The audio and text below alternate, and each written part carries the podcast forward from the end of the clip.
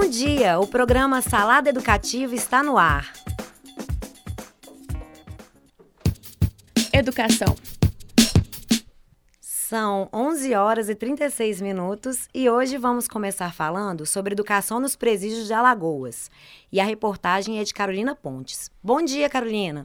Bom dia, Luísa. A educação prisional ganha cada vez mais espaço na academia, sendo tema de debates e estudo. Na última quinta-feira, representantes da Secretaria de Estado da Ressocialização e Inclusão Social se reuniram com acadêmicos da Universidade Federal de Alagoas para apresentar dados do ensino nos presídios em Alagoas.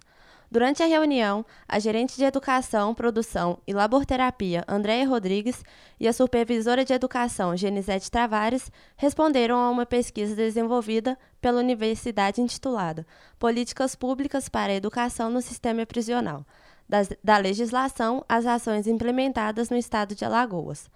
Nesta semana, dois feitos na educação prisional foram alcançados.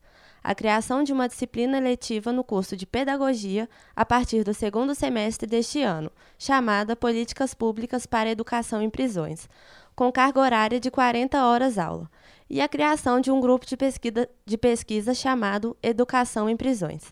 As propostas foram aprovadas com unanimidade pelo colegiado da UFAL. Em abril, teve início o ano letivo nos presídios com o tema Cordelizando a Educação no Sistema Prisional. O projeto visa fomentar a cultura do cordel no cárcere. Este ano, 503 reeducandos terão aulas nos segmentos de educação de jovens e adultos e ensino superior pela modalidade à distância pela Universidade Norte do Paraná.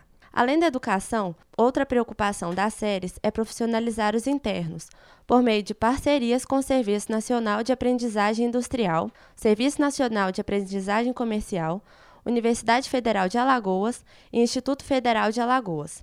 A ressocialização mantém os presos preparados para construir um futuro digno, desempenhando serviços de qualidade. Repórter Carolina Pontes. Apenas em seis dias desse ano, nenhuma escola municipal do Rio de Janeiro fechou por causa da violência. A reportagem é de Larissa Duarte. Bom dia, Luísa. No Rio de Janeiro, é a violência que determina se os alunos irão para a escola ou ficarão em casa. Na última quarta-feira, dia 17, foi dia de 4.959 alunos ficarem em casa na Cidade de Deus, na Zona Oeste.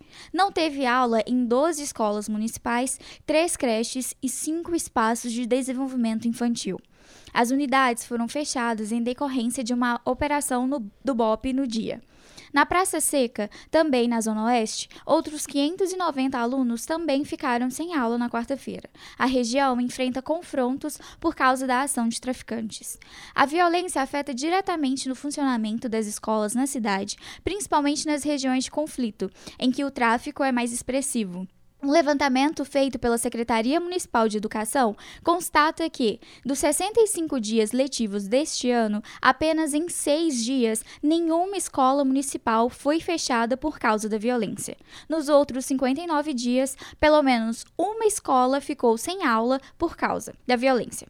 Isso significa que mais de 100 mil alunos já foram afetados, cerca de 16% de todos os estudantes da rede municipal. O levantamento mostra ainda que o bairro de Acari, na Zona Norte, foi o que mais teve escolas fechadas.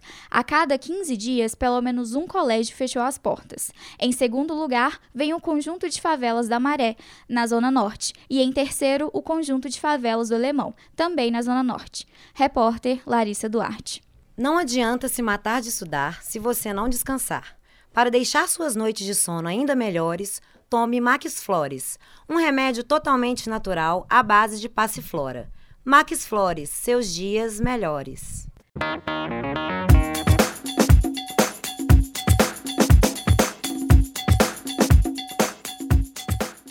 Agora, uma boa notícia sobre o Rio. A cidade maravilhosa receberá um evento de educação que discutirá o perfil do profissional do futuro. A reportagem é de Débora Drummond. Bom dia, Débora. Bom dia, Luísa. Em parceria com a Escola Eleva, o CESAR realizará, na cidade do Rio de Janeiro, um encontro para debater temas relacionados aos novos perfis profissionais demandados pelo mercado. O evento faz parte do projeto Acontece Educação, que visa promover debates sem fins lucrativos sobre educação, empreendedorismo e saúde. O evento será direcionado a influenciadores, transformadores e estudiosos no campo da educação inovação inovadora e será mediado por profissionais da área. Seu objetivo será abrir espaço para discussão do impacto da tecnologia na transformação da educação e analisar iniciativas pioneiras que já estão mudando a realidade do ensino no país. O Acontece Educação será realizado no dia 8 de junho, das 17 às 20 horas, na Escola Eleva, no Botafogo. As inscrições já estão abertas pelo site do evento, www.cesaracontece.org e custam 180 reais. Repórter Débora Drummond. Obrigado, Débora. Se você acredita que o momento de construir um mundo mais justo e sustentável é agora, acompanhe a repórter Letícia Fungêncio, que nos contará mais sobre educação inovadora. Bom, Bom dia, Luísa. Gaia Education é um dinâmico programa de estudos que se baseia na experiência das mais bem-sucedidas iniciativas internacionais de projetos comunitários sustentáveis. Ele visa formar, por meio de aulas transformadoras, cidadãos ativos no redesenho da nossa realidade, propondo uma vida mais alegre, significativa e saudável. O programa está presente em diversas cidades de mais de 40 países e esse ano finalmente chegou à capital mineira Belo Horizonte. O curso oferece um espaço de convivência e experiência de transição em quatro dimensões: social, econômica, ecológica e visão de mundo. Cada uma será abordada em um período específico desse mês em diante. A primeira foi abordada do dia 17 desse mês até o último sábado e a sua conclusão vai acontecer do dia 16 de agosto ao dia 20 do mesmo mês.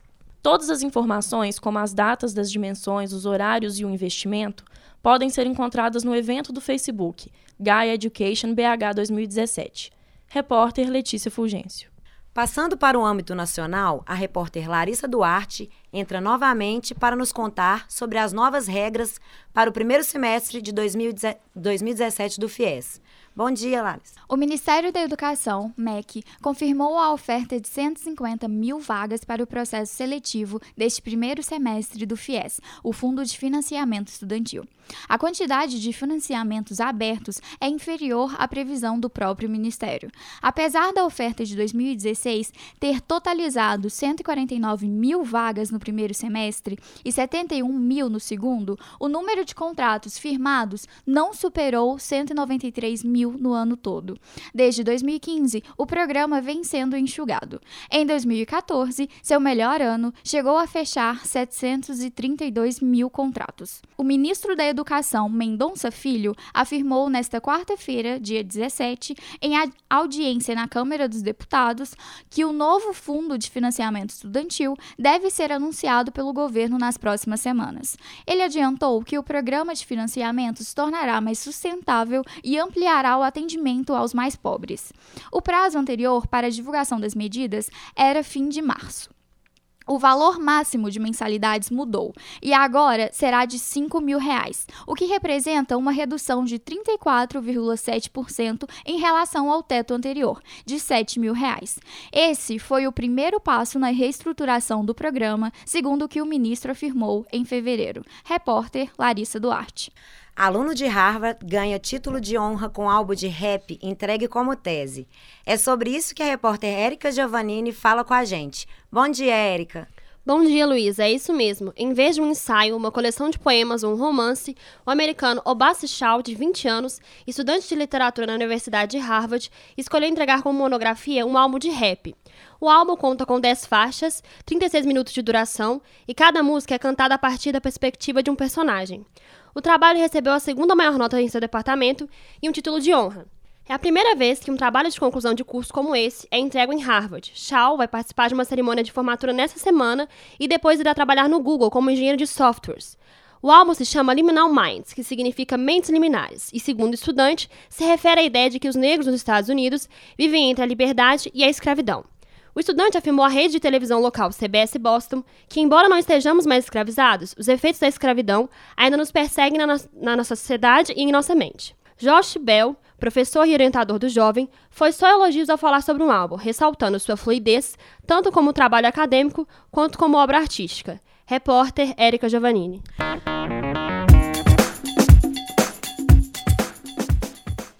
E chegamos ao final do Salada Educativa.